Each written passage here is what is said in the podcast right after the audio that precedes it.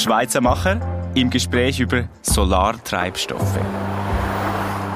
Bis 2035 sollen in der EU Autos mit Verbrennermotoren verboten werden. Aber was ist mit Branchen, wo eine Elektrifizierung nicht möglich ist? Die Lösung? Sogenannte nachhaltige oder synthetische Treibstoffe. Ob das eine langfristige und effektive Lösung sein wird? Oder bleibt es lediglich eine Brückentechnologie, bis wir eine andere Lösung haben? Aber was sind denn nachhaltige synthetische Treibstoffe überhaupt? Chancen und Risiken und wo die Reise in Sachen synthetischen CO2-neutralen Treibstoffen hingeht, diesen Fragen gehen wir in dieser Folge nach. Mein Name ist Dominik Wittmer und gegenüber von mir Matthias Halusa, Landesleiter bei der BASF in der Schweiz und uns oder mir gegenüber Philipp Furler, CEO und Mitbegründer von Synhelion. Philipp, herzlich willkommen bei uns im Podcast. Vielen Dank für die Einladung. Ich freue mich auf das Gespräch. Schweizer Macher im Gespräch über Stärken und Chancen. Bevor wir uns in dieser Runde zum Thema vertieft austauschen, gibt's jetzt ein paar Learnings über synthetischen Treibstoff. Was ist das überhaupt? Und welche wichtigen Entscheidungsträgerinnen und Sektoren setzen schon auf Solarkerosin? Nach drei langen Jahren der Pandemie hat sich der Flugverkehr endlich wieder erholt. Die internationale Luftverkehrsvereinigung IATA prognostiziert sogar rund 4,2 Milliarden Passagiere für dieses Jahr, fast so viele wie vor der Krise. Leider ist das für unser Klima alles andere als gut. Nur durch das Fliegen werden jährlich eine Milliarde Tonnen CO2 freigesetzt. Das entspricht etwa drei Prozent der gesamten weltweiten Emissionen. Um dem Klimawandel richtig entgegenzuwirken, muss man unbedingt Veränderungen in der Luftfahrtindustrie anbringen. Und hier gibt es bereits einige innovative Unternehmen, wie zum Beispiel Synhelion, die daran arbeiten, dass ein CO2-neutrales Fliegen keine Illusion bleibt. Die Schweizer Firma hat eine Vision. Fliegen soll CO2-neutral werden.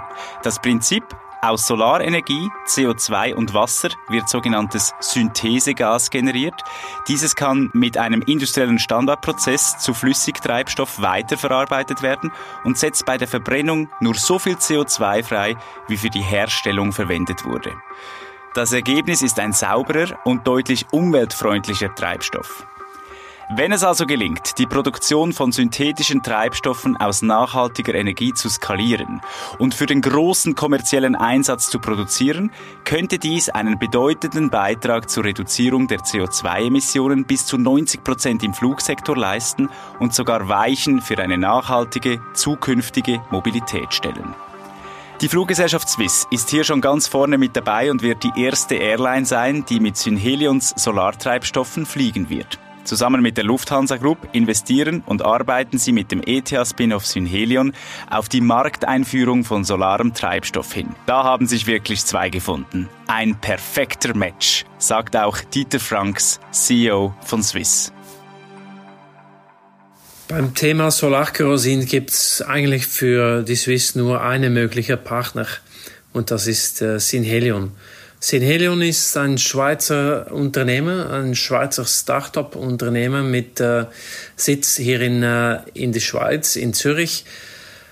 Start-up-Unternehmen vom ETH, Universität in, in Zürich und ähm, äh, Schweizer Herkunft, Schweizer Technologie, äh, Schweizer Innovationen. Das ist natürlich etwas, wo äh, die Swiss sehr interessiert äh, drin ist und äh, das natürlich vom, vom Herkunft, vom Kultur und auch vom äh, DNA perfekt äh, zu Swiss passt.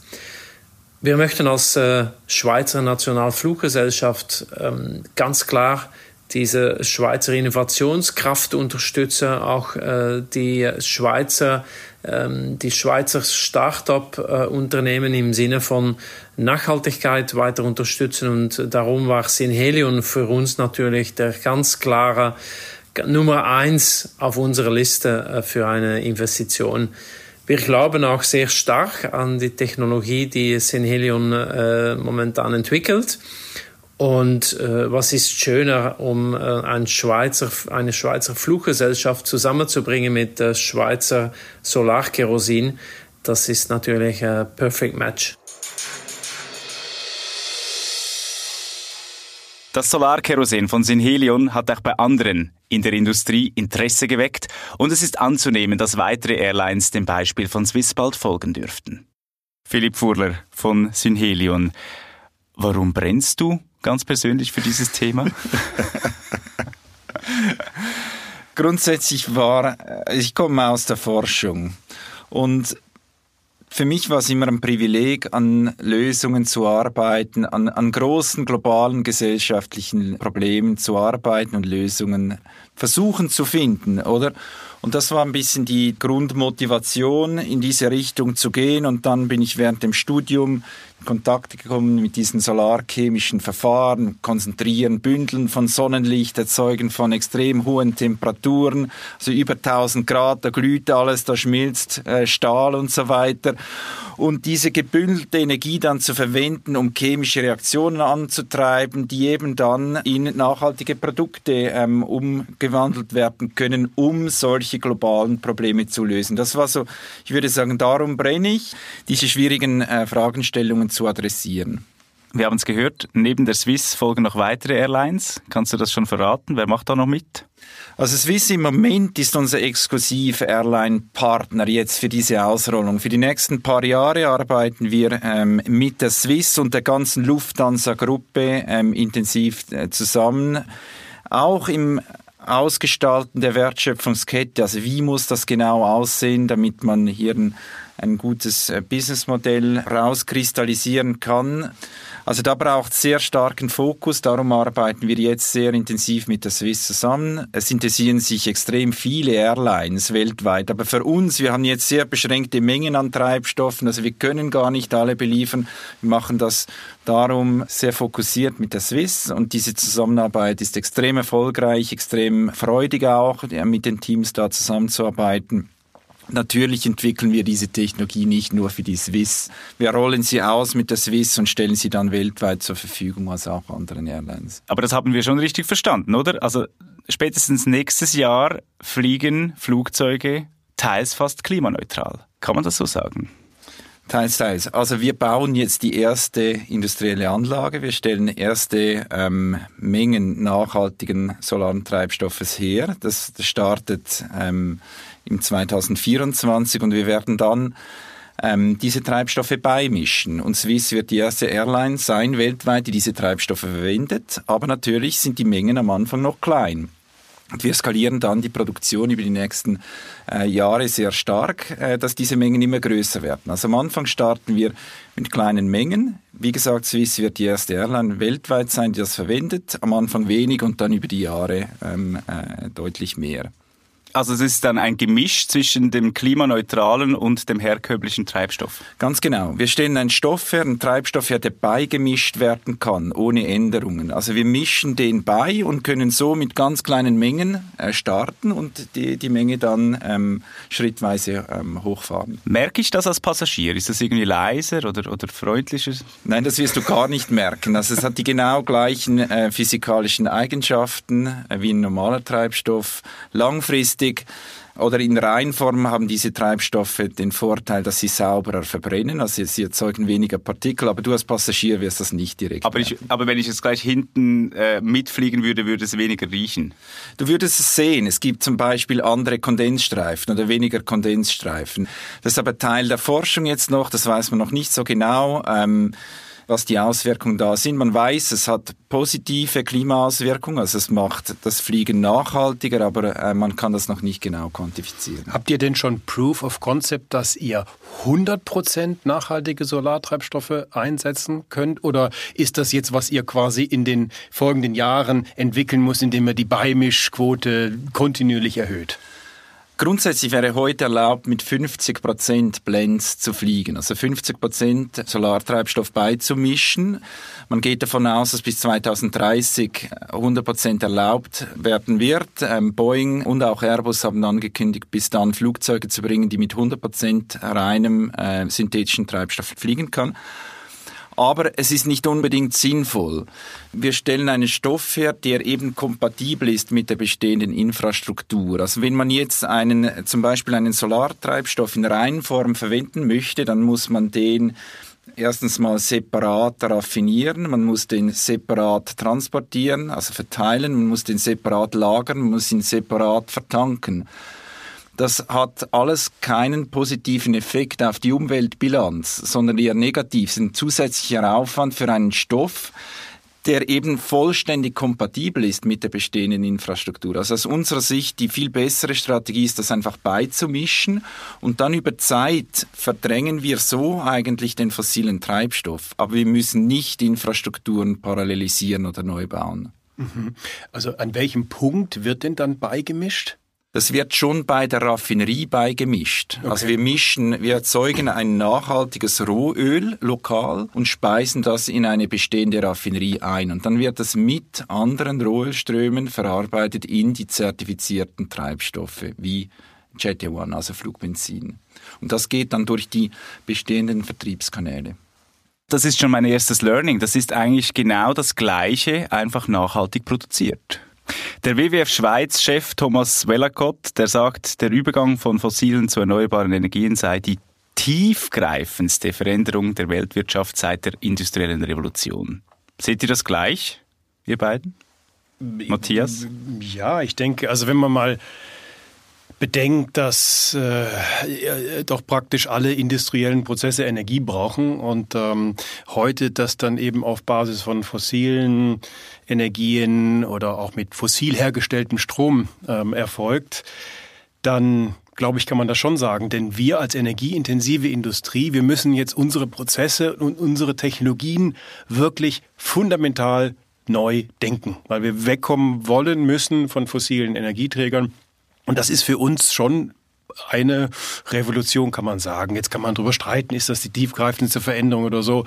Aber es ist eine enorme Veränderung und für uns eine Herkulesaufgabe auch. Also als, als ja, energieintensive Branche, als energieintensives Unternehmen stehen wir da vor ganz großen Herausforderungen. Vor welchen? Also auf, auf erneuerbare Energien umzustellen, stelle ich mir als eine Mammutaufgabe vor in, in, in der Chemiebranche. Ja, genau. Also wir müssen wirklich unsere Prozesse umstellen, wie ich gesagt habe, neu denken. Also wir, bei der BSF, wir haben ein sogenanntes Carbon Management Programm, äh, wo es eben genau darum geht, ähm, von fossilen Energieträgern und Brennstoffen wegzukommen weil wir bis 2050 selbstverständlich auch den Anspruch haben, klimaneutral unterwegs zu sein. Im Zentrum steht da die Elektrifizierung, also ich sage mal die dramatische Elektrifizierung unserer, im, im positiven Sinne, ähm, äh, unserer Produktionsprozesse. Dramatisch im Sinne von, von 0 auf 100 Prozent. Ja, also wirklich wegkommen, eigentlich in Gänze von, von über, über einen längeren Zeitraum, äh, logischerweise. Das geht nicht von, also von einem Jahr aufs andere. Da sind auch massive, riesige Investitionen mit verbunden. Ähm, und, und ja, das ist einfach ein Programm, was wir verfolgen. Das besteht aus verschiedensten Elementen. Also wir, äh, fängt natürlich damit an, dass wir äh, Grey to Green gehen bei, bei Strom. Also wir, wir wollen grünen Strom, wir werden grünen Strom äh, einkaufen, investieren in Windparks oder machen so Purchase Power Agreements äh, mit, mit äh, äh, Herstellung von, von grünem Strom. Ähm, wir sind dabei, Prozess und Abwärme an unseren großen Standorten in viel größerem Ausmaß zu nutzen über gigantische Wärmepumpen. Wir implementieren neue Technologien, also wo wir wirklich über Strom chemische Prozesse in Gang setzen und nicht mehr über klassisch über Dampf, was auf Erdgas basiert, biobasierte Rohstoffe.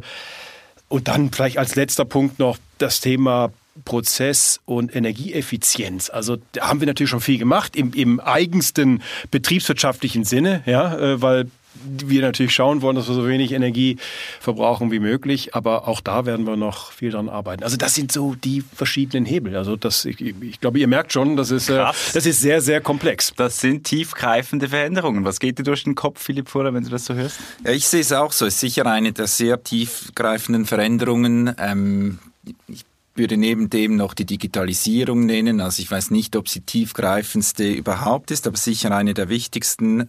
Ich glaube, unsere Aufgabe als Technologieentwickler sehe ich darin, diese Transition so einfach und so günstig wie möglich äh, hinzukriegen und auch so schnell wie möglich. Also Lösungen zu bieten, die vielleicht nicht eine komplette Überwerfung äh, bewirken, sondern eben zum Beispiel, wie vorher erwähnt, auf bestehender Infrastruktur basiert und, und erlaubt, graduell diese Transition zu durchschreiten und weniger in einer Step-Function. reden wir mal über Synhelion. Ein bisschen, ein bisschen konkreter und über die Innovationsleistung, die Technologie, die ihr entwickelt. Vielleicht kannst du einfach mal kurz erklären, was wirklich das grundlegend Neue ist, was, was eure Technologie von anderen Technologien, es wird ja äh, zurzeit ganz viel ähm, entwickelt, äh, was da so eure Differenzierung ist. Also ich würde sagen, mal grob gesagt, ist die Verwendung von Solarwärme zur Herstellung von Treibstoffen. Die Verwendung von Solarwärme hat drei äh, primäre Vorteile. Einerseits ist eine sehr günstige erneuerbare Energiequelle. Ähm, die ist auch über den Planeten gesehen extrem häufig verfügbar und in Riesenmengen verfügbar. Also diese erneuerbare Energiequelle erlaubt, Treibstoffe herzustellen in riesigen äh, Maßstäben. Dann ist Wärme sehr gut speicherbar gut und günstig speicherbar. Also wir erzeugen Wärme, wir können diese Wärme speichern und wir können diese Wärme einem chemischen Prozess 24 Stunden am Tag abgeben. Und da du aus der chemischen Industrie bist, weißt du, wie wichtig das, das ist. Diese Prozesse laufen kontinuierlich 24 äh, Stunden am Tag und das ist auch unsere Überzeugung. Wir müssen Prozesse entwickeln, die kontinuierlich betrieben werden können. Das können wir gut mit einem thermischen Speicher. Und dann drittens erreichen wir eine hohe Energieeffizienz über die Herstellungskette, weil wir gewisse Prozessschritte auslasten können. Also wir erzeugen nicht zuerst Strom und nützen dann diesen Strom, um einen Elektrolyseur zu betreiben. Wir erzeugen die Wärme und nützen die Wärme direkt, um chemische Prozesse anzutreiben. Also tendenziell erreichen wir eine höhere Energieeffizienz über die Herstellungskette. Das sind so ein paar äh, grobe Vorteile. Natürlich gibt es noch weitere, wenn man da tief in die, in die Technik einsteigt. Und wie kam es denn dazu? Also ich meine, ihr, du kommst von der ETH und ihr habt das dort entwickelt am, am, am Lehrstuhl. Ähm, vielleicht erzählst du so noch ein bisschen darüber, wie sich das so ergeben hat, welche Rolle eine ETH gespielt hat, welche, welche Rolle vielleicht andere Forschungsinstitutionen, Förderprogramme äh, äh auch gespielt haben, um die Technologie an den Punkt zu bekommen, wo ihr, wo ihr jetzt seid. Ja, so der ursprüngliche Kern von Sinelion ist wissenschaftsbasiert. Also alle meine Kollegen kommen aus der Forschung und die Vision aus der Forschung war schon immer eine Technologie zu entwickeln, die einerseits CO2 aus der Atmosphäre abscheidet, das macht heute Climeworks, und eine, eine weitere Technologie zu entwickeln, die dann das CO2 verwendet und wieder einen Treibstoff herstellt, um wirklich diesen Kreislauf zu schließen und diesen Verbrennungsprozess umzudrehen. Und ich kam in Kontakt mit dieser Forschung während meines äh, Studiums. Ähm, ich hatte Aldo Steinfeld als Mentor in meinem Masterstudium, habe das erste Mal gesehen, wie ähm, Solarreaktoren gebaut werden, also Sonnenlicht gebündelt wird, hohe Temperaturen erzeugt werden und diese Temperaturen dann direkt chemische Reaktionen antreiben. Das hat mich so fasziniert, dass ich dann Doktorat äh, gestartet habe. Ähm, und das ging dann schrittweise von kleinen Laborexperimenten immer weiter, ähm, bis zum Punkt, dass wir gemerkt haben, dass irgendwie, ja, das sollte man jetzt aus der Forschung rausnehmen und versuchen zu industrialisieren. Und gab es irgendwie so einen Triggerpoint, wo du gesehen hast, okay, das wird jetzt fliegen, jetzt machen wir wirklich vorwärts, jetzt gründe ich? Äh, oder gab es irgendwie so einen, ja, so einen, so, einen, so einen Katalysator, der das Ganze beschleunigt hat? Ja, also eben, wir sind da schrittweise vorwärts gekommen. Wir haben ähm, äh, dann erste Treibstoffsamples hergestellt. Wir haben auch eine Anlage auf dem ETH-Dach gebaut, die wirklich aus Luft und Sonnenlicht Treibstoff hergestellt hat. Also, also der erste Tropfen da aus Luft hergestelltem Treibstoff da raustropft, das war sicher ein ganz, ganz cooler Moment. Aber ich würde sagen, Katalysator war auch das Zusammentreffen mit Gianluca und äh, anderen Personen in diesem Umfeld, die dann wirklich so ein bisschen diese Marktsicht äh, reingebracht haben und ja, das Zusammentreffen mit Leuten mit ein bisschen Mut, ähm, die uns dann ermutigt haben, das, das äh, weiterzutreiben, eine Firma zu gründen und die zu skalieren.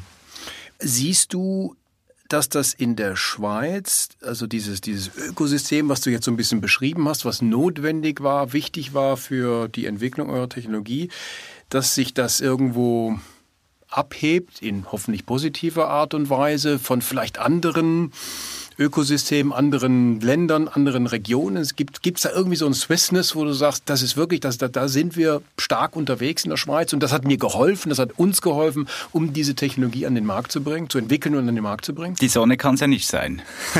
das stimmt. In der Schweiz. Also was super stark ist, ist natürlich die akademische Forschung. Top-Forschung an der ETH oder das erzeugt mal die Ideen, die Konzepte.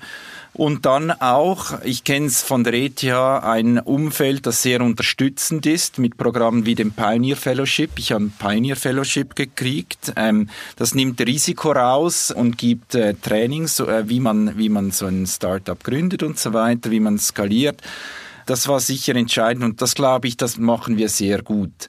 Dann würde ich sagen, wenn es da ein bisschen weitergeht, dann sehe ich durchaus auch Schwachstellen. Also es funktioniert sehr gut, erste kleine Prototypen zu bauen. Wenn man das weiter skaliert, braucht es sehr schnell sehr viel Geld, oder? Wir sprechen hier von Hardware und nicht von Software, also richtig große Gerätschaften, die kosten Millionen und sind gleichzeitig noch sehr risikoreich. Und hier dieses dieser Risikoappetit ist hier noch zu wenig vorhanden, muss ich sagen. Wir investieren jedes Jahr Milliarden in diese Forschung, Staatsgelder in diese Forschung.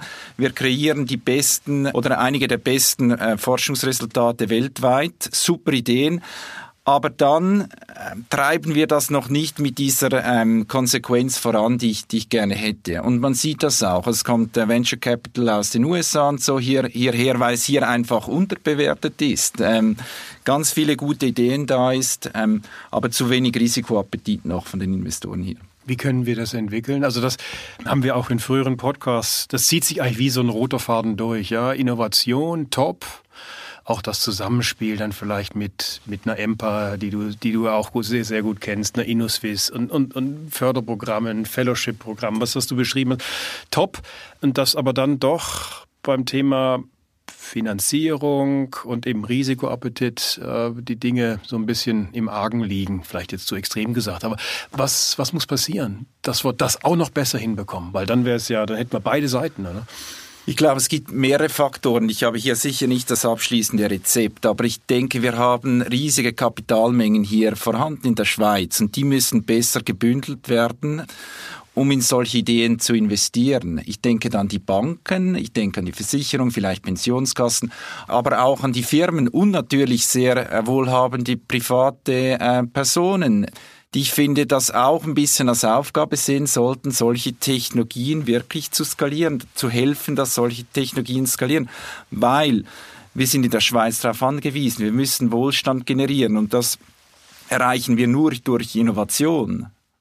Die Herausforderung ist ja dann immer die Skalierung schlussendlich, oder? Weil jetzt, ihr habt den Prozess entwickelt, ähm, es gibt Pilotanlagen und wie du jetzt auch beschrieben hast, ihr seid bereit, parat, die nächsten Schritte zu gehen. Und jetzt kommt die Herausforderung der Skalierung. Wie kriegt er das hin? Also wir sind schon in der Skalierung drin. Wir bauen jetzt im Moment unsere erste industrielle Anlage in Deutschland. Das ist aus mehrerer Hinsicht eine Herausforderung. Einerseits technisch natürlich diese Komponenten, die wir jetzt, die wir entwickelt haben, zu einem Gesamtsystem, zu einer Gesamtanlage zusammenzufügen, die dann gut funktioniert und ähm, gut betrieben werden kann.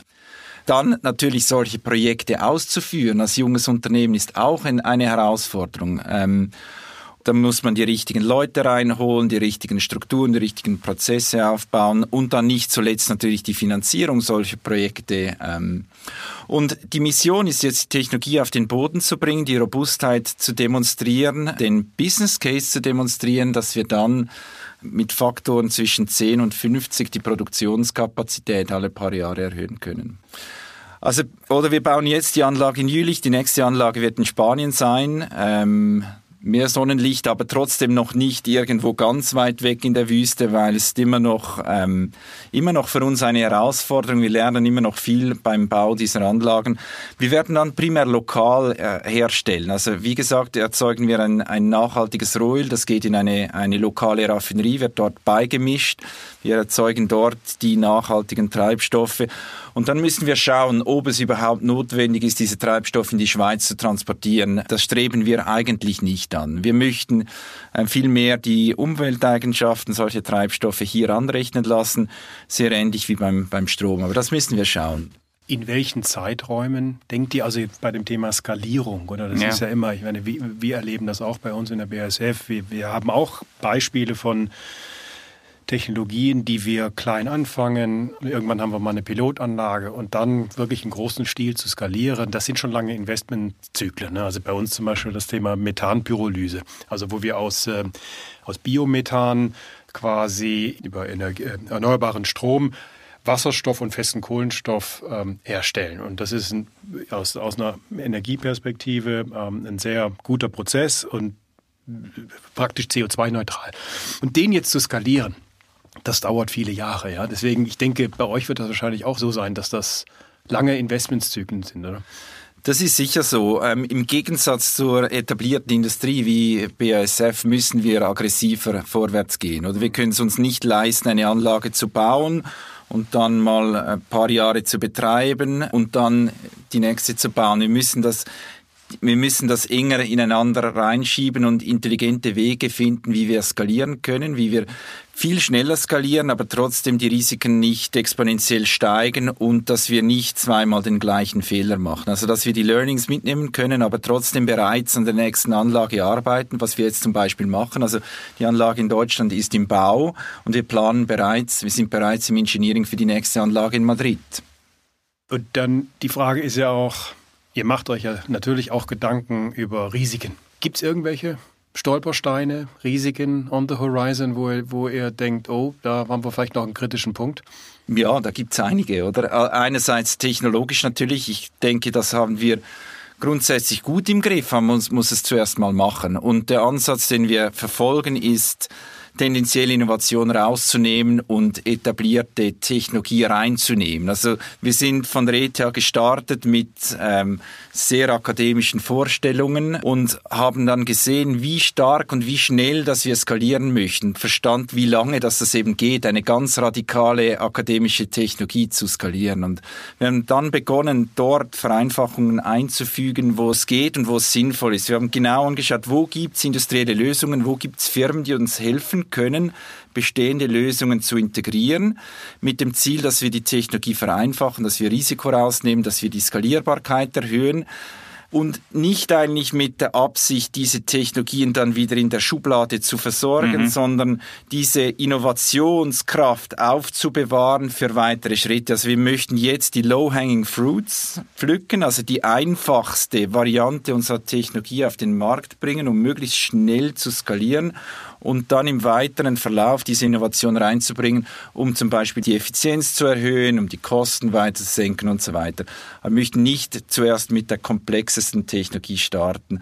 Und teilweise bedeutet das auch, dass man sich ein bisschen das Forscherherz rausreißen muss. Das sind teilweise Innovationen, die man über Jahre entwickelt hat und dann sagt, okay, nee, jetzt kommt das viel zu kompliziert, jetzt lassen wir das weg. Wir nehmen jetzt diesen Teil, oder? Ähm, aber das ist okay. Also Abgesehen davon, dass wir unsere Welt retten möchten und, und den Klimawandel nicht weiter vorantreiben möchten, was gibt es denn für Anreize, um nachhaltige Treibstoffe zu fördern? Also inwieweit braucht es noch äh, nicht nur eben technische, sondern auch politische und regulatorische Entscheidungen, damit euer Solartreibstoff auf den Markt kommen kann und richtig durchstarten, durchfliegen kann? Also was wir gemerkt haben, ist, dass die Quotensetzung durch die äh, Europäische Union, also das Vorschreiben einer gewissen Menge nachhaltigen Flugtreibstoffs in der, in der Flugindustrie ab 2025, also ab 2025 muss ein gewisser Teil des Treibstoffes nachhaltig sein. Und das hat einen sehr starken Push bewirkt in der ganzen Aviatik. Also dann hat man wirklich gemerkt, okay, das ist ernst, diese Treibstoffe kommen und wir müssen jetzt schauen als Airline, dass wir äh, den Zugang zu diesen Treibstoffen erhalten. Und das hat klar einen Push gegeben und hat uns extrem stark unterstützt. Also die äh, Politik heute, zumindest in der, in der Fliegerei, setzt klare ähm, Boundary Conditions, klare Marktbedingungen.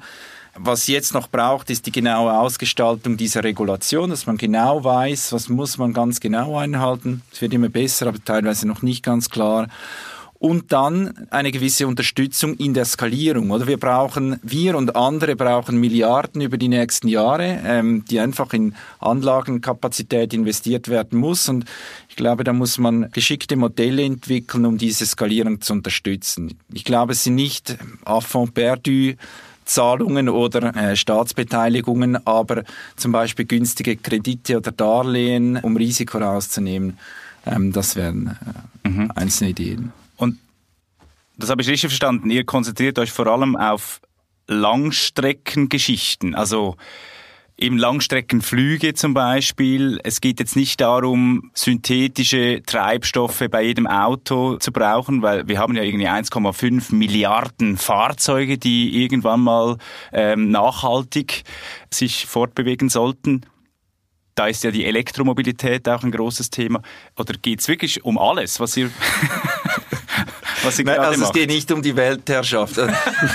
es geht wirklich darum, diese Treibstoffe dort anzuwenden, wo sie wirklich benötigt werden. Also wir sehen uns komplementär mit anderen Lösungen, zum Beispiel mit der Elektrifizierung. Und dort, wo sie am meisten gebraucht werden, ist tatsächlich der Langstreckentransport.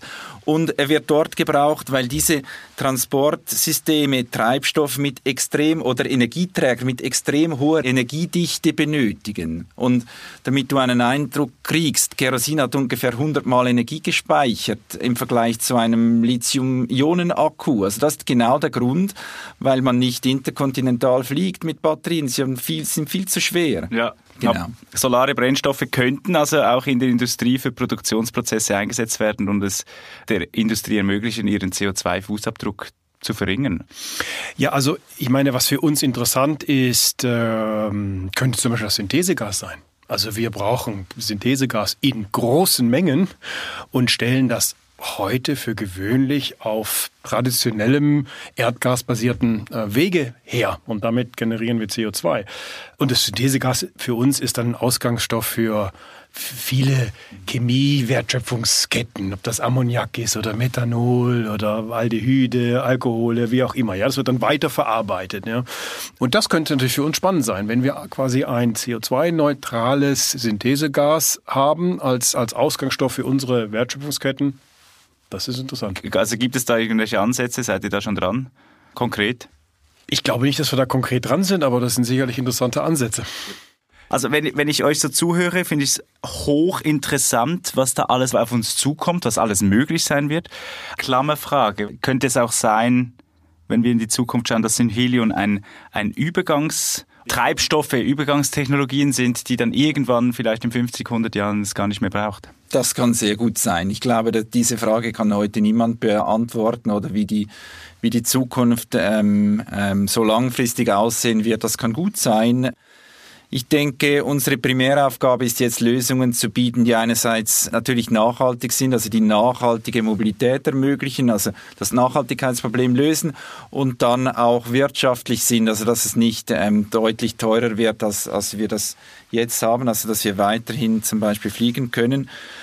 Und da werden sicher auch noch andere Technologien äh, kommen, die das vielleicht noch günstiger können oder andere Vorteile haben, irgendwie der, den, den Warp-Antrieb äh, da von äh, Star Wars oder irgend sowas. Mhm. Ich meine, keine Ahnung. Das wäre spannend, ja. Das kann gut sein und das, das ist auch gut so. Ja. Aber ich rechne nicht damit, dass diese Technologien, also nachhaltige Treibstoffe, jetzt in den nächsten Jahren wieder abgelöst wird. Ähm, also das ganz wichtige Thema und ich glaube, das kann man auch jetzt wieder aus unserem Gespräch mitnehmen und du symbolisierst das geradezu, ist dieses Thema Technologieoffenheit. Also, weil du selber sagst, ja, wir, wir sind jetzt mal eine Technologie, das ist nicht die, die Lösung für alles, aber es ist ein wichtiger Beitrag. Es muss noch ganz viele andere Beitrage, Beiträge äh, geben. Aber wir sehen eben, was mit Technologie, mit Innovation, mit neuen Lösungen möglich ist. Und das ist das so Spannende, dass uns Innovationen helfen werden, aus diesen Herausforderungen herauszukommen oder diese Herausforderungen, die vor uns liegen, zu bewältigen. Und da haben wir doch allen Grund, auch optimistisch zu sein. Abgesehen davon, Matthias Halusa, was könnt ihr bei der BASF von solchen Startups, von solchen jungen Unternehmen lernen? Was könnt ihr ihnen vielleicht auch bieten? Wie unterstützen? Ja, also ich glaube, ich habe an, an anderer Stelle schon mal gesagt, dass ähm, ich mir manchmal wünschen würde, dass wir auch mehr von diesem Gründergehen bei uns im großen Konzern ähm, haben. Also diese, diese Begeisterung, diese Leidenschaft, dieses Brennen für äh, Dinge, die ihr entwickelt äh, habt, äh, die, die, ja, die Risikobereitschaft, das, was du auch beschrieben hast, Agilität, Flexibilität, schnell zu reagieren. Du hast gesagt, wir haben nicht so die Zeit wie vielleicht eine BSF, um Technologien zu skalieren. Wir müssen da schnell unterwegs sein. Und diese Geschwindigkeit, ne, das ist, das ist natürlich was, was wir, äh, wovon wir lernen können und profitieren können oder können sollten. Ähm, was können wir einbringen? Okay, ist natürlich auf der anderen Seite die Erfahrung, es ist Know-how zu unterstützen an der einen oder anderen Stelle. Äh, Stichwort Finanzierung, äh, hast du, hast du auch gesagt, logischerweise, ihr braucht Geld äh, für die massiven Investitionen, die anstehen. Ihr habt Investoren, ähm, die ja auch aus dem Industriebereich teilweise kommen oder aus der, aus der Wirtschaft natürlich kommen. Das sind sicher Dinge, die wir die wir einbringen ähm, können. Und ich glaube einfach diese Symbiose, auch darüber haben wir schon gesprochen, diese Symbiose ist einfach wahnsinnig wichtig, dass wir das hinbekommen. Und äh, ja, ich glaube, dann sind wir auch in der Lage, wirklich Gutes zu, ent zu, zu entwickeln. Da freue ich mich auf diese innovative Zukunft. Ja, ich glaube auch, also diese Zusammenarbeit aus bestehender Industrie und, und äh, Startups und neuen Ideen, das ist extrem powerful und wir glauben auch fest daran. Wir, wir bauen auch sehr stark solche Partnerschaften auf, dass wir nur dort Innovation betreiben, was wirklich notwendig ist und dort, wo Technologie besteht. Und ihr zum Beispiel habt einen Berg an Technologie, ganz viele Prozesse über Jahrzehnte skaliert und wenn man die ein bisschen anders betreiben kann oder ein bisschen tweaken kann, kombinieren kann, dann erlaubt das einfach viel schneller zu skalieren und mit viel weniger Risiken, als wenn man ganze Prozessketten neu entwickelt. Also ich, ich glaube da extrem stark dran und auch an die Erfahrung aus der Industrie oder an die, wie diese Dinge gebaut werden. Die werden aus einem gewissen Grund gebaut, wie sie skaliert werden und so weiter. Das, das Know-how steckt alles in der bestehenden Industrie drin. Ähm, teilweise es auch nicht öffentlich, oder? Es ist proprietär teilweise, äh, weil Klar. teuer bezahlt, oder? Klar. Man zahlt natürlich die Learnings, indem dass man diese Anlagen baut. Ähm, und eine Zusammenarbeit in diesen Bereichen ermöglicht einfach schneller, ähm, schneller zu skalieren. Und ich glaube, also ich kann jetzt für, für mein Unternehmen sprechen, wir haben da auch gelernt in der Vergangenheit. Wir, also ich glaube, wir haben viel zu lange vielleicht Berührungsängste auch gehabt zu anderen Unternehmen, vielleicht auch zu, zu Startups, äh, weil wir irgendwo den Anspruch hatten, nein, wir wollen das selber für uns entwickeln. Und, und wir gehen jetzt viel mehr in Richtung Open Innovation. Also wir, wir einfach Dinge gemeinsam entwickeln, ganz viele Projekte mit anderen Unternehmen weil man einfach dadurch auch Dinge beschleunigt und vielleicht die eigene Betriebsblindheit da auch so ein bisschen verliert. Und das, das ist sicherlich eine, eine positive Entwicklung. Bleiben wir gemeinsam offen für weitere solche Erfolgsstories wie die von Philipp Fuller und Synhelion. Herzlichen Dank für deinen Besuch mit Innovation und Nachhaltigkeit gegen den Klimawandel und wir blicken somit gespannt auf die ersten Flugzeuge mit Solarkerosin am Himmel. Super, gerne. Danke vielmals. Matthias, was nimmst du aus diesem Gespräch mit? Es bestätigt mich mal wieder ähm, in der in unserer Entscheidung, diesen Podcast aufzulegen, weil wir eben genau über solche Menschen, solche Schweizer Macher wie den Philipp sprechen wollen. Und, und das, was, was äh, er gemeinsam mit, mit dem Team bei Sindelio da, da entwickelt. Also ich glaube, man kann nicht anders als zuversichtlich sein, wenn man dir zuhört. Ähm, ich glaube, ihr habt da wirklich, ähm, ihr entwickelt da ganz tolle Sachen und ähm, ich wiederhole mich, das nehme ich aus dem Gespräch mit. Also wirklich eine, wieder eine große Portion Zuversicht und Optimismus, dass wir sehr wohl in der Lage sein werden, die Dinge, die wir machen müssen, die Dinge, die wir verändern müssen, dass wir das auch hinbekommen. Von daher ganz herzlichen Dank, Philipp, für deine Zeit und dass du heute im Studio warst. Danke sehr. Vielen Dank für die Einladung. Sehr gerne. Schweizer Macher. Im Gespräch über Stärken und Chancen.